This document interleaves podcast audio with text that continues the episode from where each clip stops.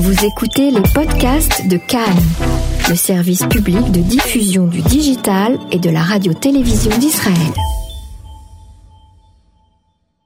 Se préparer à Kippour chaque année, c'est un c'est un effort que nous devons faire, euh, nous pencher sur les préparatifs de Kippour afin de, de devenir des anges, puisque c'est exactement euh, euh, l'état dans lequel on, doit se trouver, l'état spirituel en tout cas dans lequel on doit on doit se trouver à Kippour.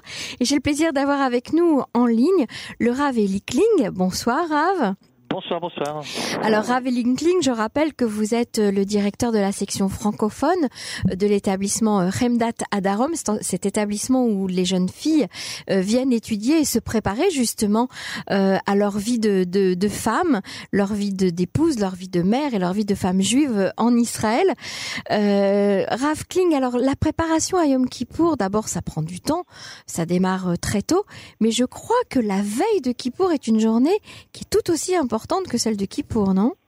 Ben oui, en croire le Talmud, c'est comme ça. Le, Talmud dit, alors je vais le dire d'abord en hébreu, euh, c'est dans le, traité de Berachot, Kol ha'ochel be'erev yom kippur ve'tzam be'yom ha'kippurim ma'ale alav katuv keilu ita'ana batchi'i ou ba'asiri. Alors je traduis, celui qui mange la veille de Kippour et qui jeûne le lendemain à Kippour, eh bien il est considéré comme s'il avait jeûné deux jours le 9 et le 10 du mois de Tishri, qui pour c'est le 10. Et si vous mangez bien donc la veille, eh ben c'est comme si vous avez jeûné deux jours. Et c'est vrai que ça ah, bah oui. C'est ça que vous voulez dire quand vous dites qu'il faut bien se préparer à qui eh ben, Il faut bien manger. Il faut très bien manger. Alors c'est vrai que c'est un petit peu provocateur ce texte talmudique. Euh, les, les, commentateurs évidemment se posent la question, mais enfin comment est-ce qu'on peut comparer un bon repas euh, la veille de Kippour avec le jeûne de Kippour lui-même? Et puis bon, euh, bon, il y a toutes sortes d'explications qui sont données là-bas. Il y en a une que j'aime bien, c'est celle du Sfatemet, le, le rabbi de Gour de l'époque, qui dit que quand on mange bien, eh ben on est serein. Et quand on est serein, on peut mieux pardonner aux autres et se faire mhm. pardonner. on peut mieux prier aussi. Alors oui, mais lui, il parle pas de ça, parce que vous savez que la veille de Kippour, en fait, euh, euh Kippour, c'est consacré à la, à la, prière, bien sûr, c'est consacré aux, aux filotes, et c'est donc consacré aux relations entre nous et Dieu lui-même. Et c'est là qu'il faut se montrer, euh, faut se montrer sympathique, il faut se montrer euh, repentant, etc. Seulement, le texte précise bien, les textes nous précisent que qui pour c'est bien pour pardonner les fautes euh, verticales, c'est celles, celles qu'on aurait commises vis-à-vis de Dieu, je sais pas, par exemple le Shabbat ou Kashrut ou que sais-je, mais ça n'a absolument aucun impact, figurez-vous, la, la journée de Kippour, sur les fautes entre l'homme et son prochain. Et si on n'est pas, si on ne s'est pas réconcilié avec son prochain, celui, vous savez, avec qui on ne parle pas depuis déjà euh, cinq mois, eh bien, euh, c'est pas Kippour que ça va s'arranger. Il faut donc d'abord s'arranger avec son ami. Et donc la veille de Kippour, qu'est-ce que les gens avaient l'habitude de faire? Et jusqu'à aujourd'hui, moi je me rappelle à l'Eshiva, on faisait tout ça la veille de Kippour. Eh bien, on, se, on, on, allait voir son prochain, surtout celui avec qui on s'était un petit peu embrouillé. Et puis on disait, bah voilà, Kippour approche, euh, euh, je te pardonne, tu me pardonnes, etc. Et c'est resté quelque chose d'important. Donc la veille de Kippour pour en fait, la journée qui précède Kippour, c'est une journée consacrée aux relations avec autrui. Donc, euh, Les relations horizontales, ouais. horizontales et non pas verticales. Et alors, le, le disait, ben, quand, pourquoi c'est important de manger? Parce que quand on mange bien, on est, on est plus euh, serein, et quand on est serein, ben, on, a le cœur plus ouvert pour euh, pardonner aux mhm. autres et pour se faire pardonner, etc. Ça, c'est le, le Mais la vérité, je crois qu'il y a quelque chose d'un peu plus profond également. C'est-à-dire que finalement, quand on réfléchit, cette journée de Kippour, euh, elle n'est pas si dure que ça, quoi. C'est-à-dire, vous êtes euh, toute la journée à la synagogue, euh, vous êtes emporté par le chant, les prières, etc. Bon, qu'est-ce que vous voulez donc faire d'autre à part prier Bon, c'est vrai qu'on mange pas, d'accord. Alors vers deux heures, deux, trois heures, comme ça, on se dit tiens, on a un petit creux. Mais enfin, à part ça, franchement, c'est pas si dramatique que ça. C'est pas si compliqué de ne pas faire de fautes quand on est du matin jusqu'au soir à la mhm. synagogue. Mhm. le, le, grand problème, c'est la veille de Kippour ou l'éveil de Kippour, si vous voulez. Le grand problème, c'est quand on n'est pas à la synagogue toute la journée, mhm. quand on se retrouve avec autrui dans les relations euh, euh, de business, les relations commerciales ou les relations stables à l'intérieur de la famille, etc. Et c'est là réellement que ça devient plus compliqué parce que c'est là que les tentations sont grandes et que le, de chacun d'entre nous prend des proportions un petit peu difficiles. Et c'est justement là qu'on est qu'on est jugé. En fait, celui qui arrive à bien manger, bien manger, ça veut dire bien se comporter du point de vue matériel également, bien se comporter dans la vie de tous les jours, euh, savoir euh, manger comme il faut et non pas comme un goinfre, et donc par extension savoir se comporter comme il faut avec ce prochain et pas euh, comme un égoïste. Eh bien, finalement, c'est tout aussi important, si c'est pas plus important, tout aussi difficile, si c'est pas plus difficile encore que de bien se conduire le jour de Kippour. Le jour de Kippour, c'est plus facile. J'ai envie de faire une, un petit peu un jeu de mots comme vous avez l'habitude d'en faire, euh, Rafkling. Euh, ça peut passer de travers aussi. Hein. On, aller voir quelqu'un et lui dire bon bah je, te demande pardon pour tout le mal que je t'ai fait. la personne en face peut nous répondre bah oui bah c'est un peu facile hein, que tu viennes me, me, demander pardon la veille de Kippour alors. Oui alors évidemment l'obligation c'est sur les deux. Hein. C'est sur celui qui doit faire le premier pas, mais également l'obligation c'est sur celui à qui on vient demander euh, pardon de ce, ce jour-là en tout cas. Euh, bah, être plus euh, conciliant que, que ce qu'il aurait été d'habitude. Parce qu'évidemment, sinon, ça, ça découragerait les gens de, de, le faire, puis ça serait superficiel, quoi. Et donc, euh, en effet, c'est pas seulement un jeu qu'on joue à ce moment-là, mais c'est vraiment une, une occasion qu'on a comme ça. Bon, la vérité, on se dit à chaque fois qu'on moi, moi, je sais bien quand, quand y a, vous avez un problème avec votre voisin, vous dites, euh, il faudrait quand même que j'aille euh, réparer le truc, quoi. C'est quand même mhm. bête quand on se voit tous les mhm. jours. Ça. Mais bon, on n'a ni la force, ni le courage, ni non plus le temps finalement. Et donc, c'est pas si mal que ça que même de manière artificielle, on nous impose une journée qui est consacrée à ça et qui fait que finalement, bon ben, on a tout d'un coup on s'est dit bah, c'est le moment ou jamais, on va y aller. C'est d'ailleurs aussi d'ailleurs le, moment où il faut régler les dettes. Hein, si vous avez des dettes envers quelqu'un, mhm. euh, ne, pas laisser traîner et passer qui pour dessus. Mais euh, moi, par exemple, quand je fais des dons euh, à la synagogue, vous savez, quand je monte au Sefer Torah, alors en plus, moi, comme je suis Lévi, alors je monte souvent. Alors euh, bon, je fais un don normal, quoi. Sauf que quand, quand, vous montez très souvent, après ça fait des grandes sommes. Et là, euh, j'ai pas l'habitude, comme c'est dans mon, la synagogue de mon village, j'ai pas l'habitude de payer tout de suite. Et donc je paye la veille de Kippour, et là ça fait tout de suite des grands budgets. Mais, voilà. Mais là vous râlez un peu alors. je râle un petit, je râle un petit peu, mais finalement, ça me fait voilà, ça me fait vivre le Kippour juste, juste avant de rentrer dans la dans la sainte journée. Non, c'est important de, de, de faire le, le point et le vide et, de mettre les mhm. compteurs à zéro, vous voyez, juste avant de de rentrer dans la grande journée. Je crois que c'est il y, a, il y a une petite anecdote. J'ai encore un petit peu de temps pour ah raconter oui, allez-y, bien sûr. Alors il y a une petite anecdote qui qui va dans le sens que je suis en train de vous dire. Euh, c'est quelqu'un, euh, voilà, l'histoire c'est l'histoire d'un couple et le, le bonhomme vient de se marier et puis il dit à, à sa jeune épouse, je suis encore jeune et moi j'ai pas encore étudié suffisamment la Torah et si ça te dérange pas, est-ce que tu serais prête à faire comme Rabbi Akiva, comme Rachel, la femme de Rabbi Akiva, c'est à me laisser aller étudier euh, euh, toute l'année euh, parce que j'ai encore besoin de ça. Alors la femme, elle dit bon bah écoute, si vraiment ça te manque à ce point, d'accord. Et tu reviendrais quand? Dit non, je reviens la veille de Kippour. Je reviens la veille de Kippour. Et donc euh, ils ont fait un deal que chaque veille de Kippour, euh, bon, je sais pas exactement pour combien de temps, pour combien d'années, si c'est deux, trois ou quatre ans, mais enfin chaque veille de Kippour, il était censé rentrer à la maison. Et puis le texte nous raconte que ce jour-là, cette année-là, il était la veille de Kippour en train d'étudier à la yeshiva. Enfin, le texte dit sur le toit de la yeshiva. C'est intéressant, c'est-à-dire, apparemment, il se sentait tellement euh, important qu'il se mêlait pas réellement avec ses copains, puis il était pris dans son étude la veille de Kippour, il est monté sur le toit de la yeshiva et là-bas il étudiait, il étudiait, il étudiait tout seul. Mhm. Et il étudiait tellement qu'il était pris par son étude et qu'il ne s'est pas aperçu que l'heure passait. Et là, la caméra, si vous voulez, se tourne vers la jeune femme et le texte nous dit, elle attend et elle regarde et elle attend, viendra-t-il, viendra-t-il pas, viendra-t-il, viendra-t-il pas? Et quand elle s'aperçoit que finalement il a oublié et qu'il ne viendra sans doute pas, eh bien elle verse une larme. Et puis au moment où la larme est versée, et il fait un faux pas, euh, et puis il tombe par-dessus euh, le toit, et puis euh, il meurt en bas. Voilà ce que raconte, c'est une histoire un petit peu tragique, comme ça, de de Kippour. Mais je crois que l'idée qu'il y a derrière, je ne sais pas si l'histoire est véridique ou pas. C'est tenir, c'est tenir sa parole, en fait. C'est pas seulement tenir sa parole. Je crois que ce qu'on veut nous dire ici, c'est que finalement, c'est facile de vouloir monter sur l'échelle de la spiritualité, mm pris par euh, l'ambiance de, de la kedusha, vous voyez. Vouloir euh, devenir un ange, quoi. Vouloir devenir un ange. Et quelquefois, à force de vouloir devenir des anges, on oublie nos obligations en tant qu'être humain. Et je crois que c'est un texte qui met ici le doigt sur quelque chose d'important. Euh, c'est pas parce que on est pris dans l'ambiance de Kippour qui approche qu'il faut oublier les devoirs que nous avons vis-à-vis de notre épouse, de notre famille, de nos amis, etc.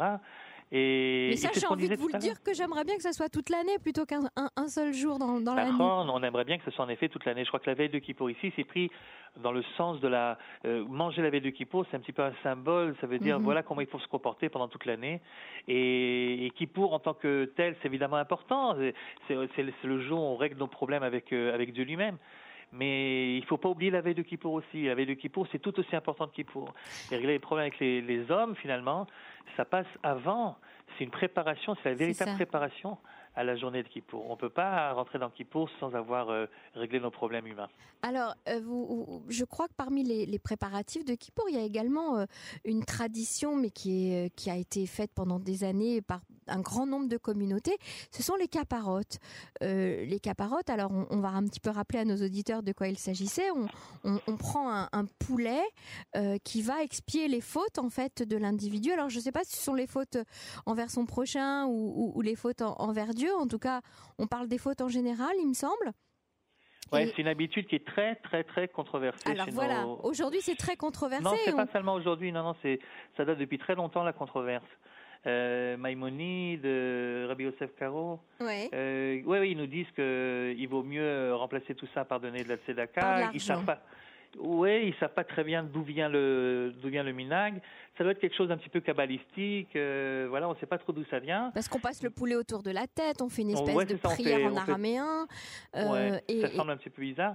Et bon, je vais vous dire, celui qui, qui a l'habitude de faire ça depuis qu'il est tout petit, qui comprend euh, euh, ce qui se passe derrière tout ça, derrière le symbole, pourquoi pas, qui continue.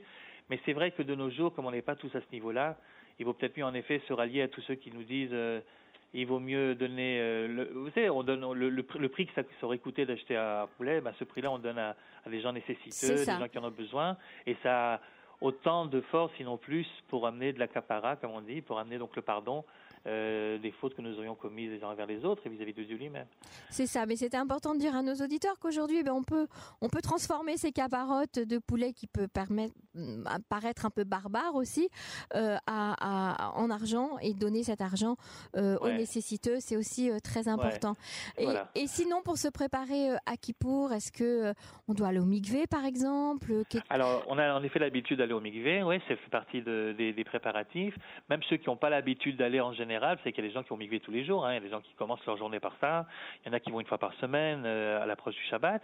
Mais même ceux qui n'ont pas l'habitude de, se purifier euh, au euh, de cette manière-là, ben, la veille de Kippour, il faut un effort pour le faire également.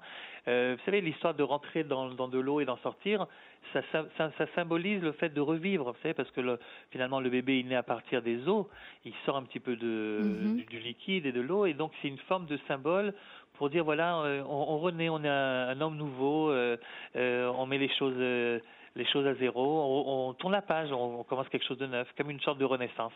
Et c'est donc à l'intérieur de cette symbolique du mikvé, qui est donc cette purification, qu'on rentre directement dans, la journée de Kippour même. Donc c'est un très beau minag et, et ceux qui ont l'habitude de le faire, il faut absolument pas le lâcher. Ceux qui n'ont pas l'habitude, bah, c'est peut-être le moment cette année de, de commencer à l'apprendre. Et pour les femmes, Raf Kling, est-ce qu'il y a une préparation particulière un minag particulier?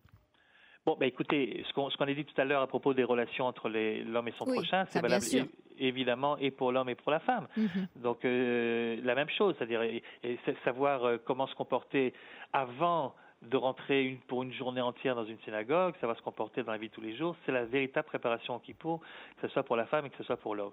Ceci dit, est-ce qu'il y aurait une préparation spécifique pour les femmes à Kippour?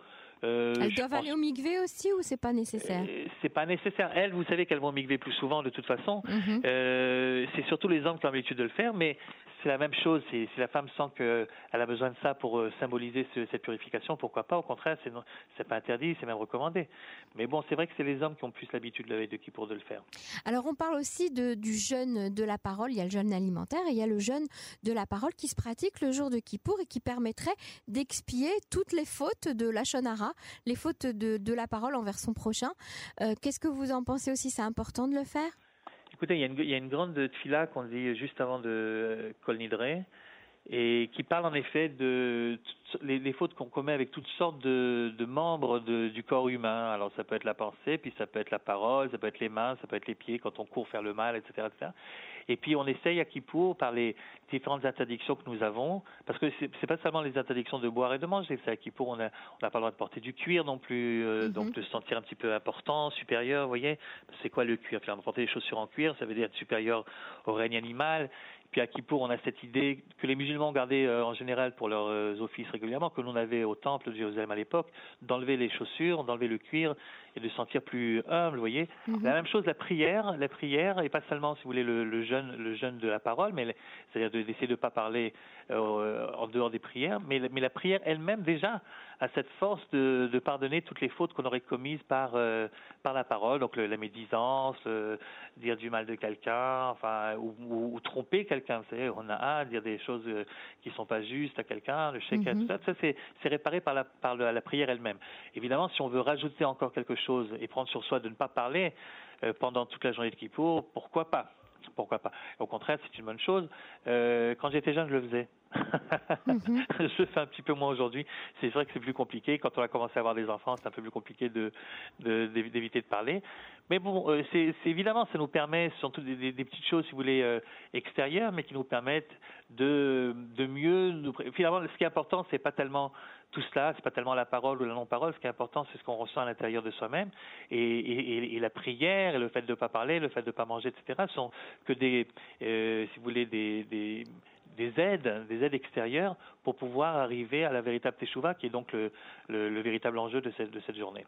J'aimerais qu'on termine en, en, ayant, en disant un petit mot sur, sur ce qu'on appelle, sur, on appelle les juifs de Kippour. Euh, c'est une expression aujourd'hui qui est rentrée un petit peu dans, dans, dans le langage euh, euh, commun. de qui parle-t-on lorsqu'on parle des juifs de Kippour et est-ce que ça a vraiment un sens?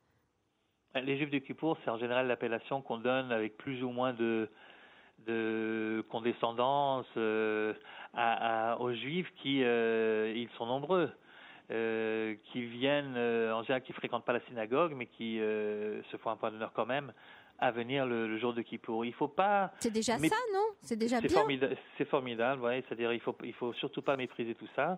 il, le juif ressent dans son subconscient, sans doute grâce à, à cette à cette civilisation combien trimillénaire maintenant, euh, ressent quelque part qu'il y a quelque chose dans Kippour qui fait que, que c'est le, le, lien. Euh, je dirais pas que c'est le lien le plus important, mais je dirais que si on coupe ce lien-là, il restera plus grand-chose.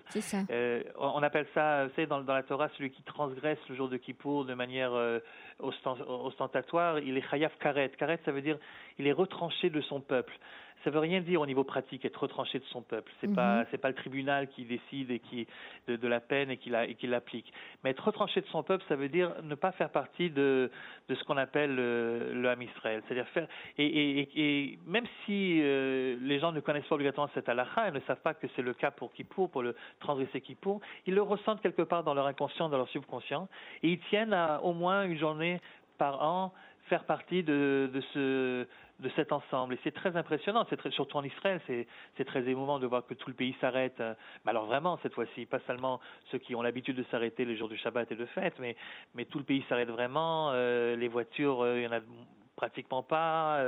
les, il n'y a, a, pas de télé, il n'y a pas de radio, il n'y a rien. Il y a une sorte de, de voilà de, de silence qui s'est rajouté en plus. Vous savez que depuis que l'État d'Israël est créé, il y a pratiquement à chaque solennité, il y a une nouvelle signification qui s'est rajoutée par la force des choses. Et, et depuis 1973, en Israël, euh, qui pourrait charger également euh, mhm. du sens qui finalement a toujours été le sien, qui est de, de faire le point, de remise en question. Est-ce qu'on on a fait les bonnes choses Est-ce qu'on n'a pas fait les bonnes choses C'est pas pour rien que c'est tombé euh, le jour de Kippour. Et tout ça mélangé fait que ça devient réellement une journée qui est vécue comme une une sorte de, de, prise de conscience par, euh, par tout le monde finalement, quelle que soit la couleur de la kippa, si vous en avez ou si vous en avez pas.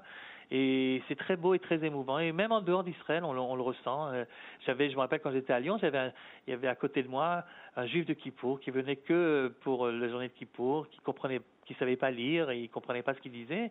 Il avait un, un marzor, mais c'était juste pour pour pouvoir tenir le marzor en main, mais il n'arrivait pas à lire parce qu'il connaissait pas l'hébreu. Mm-hmm. Et il participait à quatre, cinq chants euh, qu'il se rappelait d'année en année. C'était très émouvant de le voir tout d'un coup. son père, certainement. Ça lui rappelait son père. Alors il se mhm. levait et puis il chantait avec tout le monde. Euh, et il, il bougeait pas depuis euh, le, matin. Il, il, arrivait à 10 heures du matin, il repartait le soir après la sonnerie du chauffard.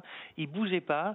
Et j'étais toujours tellement, tellement surpris et tellement impressionné de voir la force la force de la tradition, la force mhm. de, de l'attrait de cette journée particulière chez des juifs qui sont très très éloignés. Vous savez qu'il y a encore une autre mitzvah à part celle de Kippour, où, il y a un chiyuv karet, où on est retranché du peuple, entre guillemets, c'est la brit mila, c'est la circoncision. Mhm. Et là aussi, c'est intéressant de constater que euh, la brit mila également, même si on est très très loin du judaïsme, eh bien, on garde quand même cette idée de, de faire circoncire ses enfants, comme si on, ressentait quelque part que si ça on le fait pas, alors on a coupé le dernier lien, vous voyez mhm. il y, a, y, a, tout ça qui fait de cette journée une journée très particulière. Ravi Kling, je vous remercie. On souhaite à tous nos auditeurs et, et puis très, très bonne très bonne année. Et soyez tous inscrits dans le livre de la vie. Merci. Amen, amen. Merci à vous. Au revoir.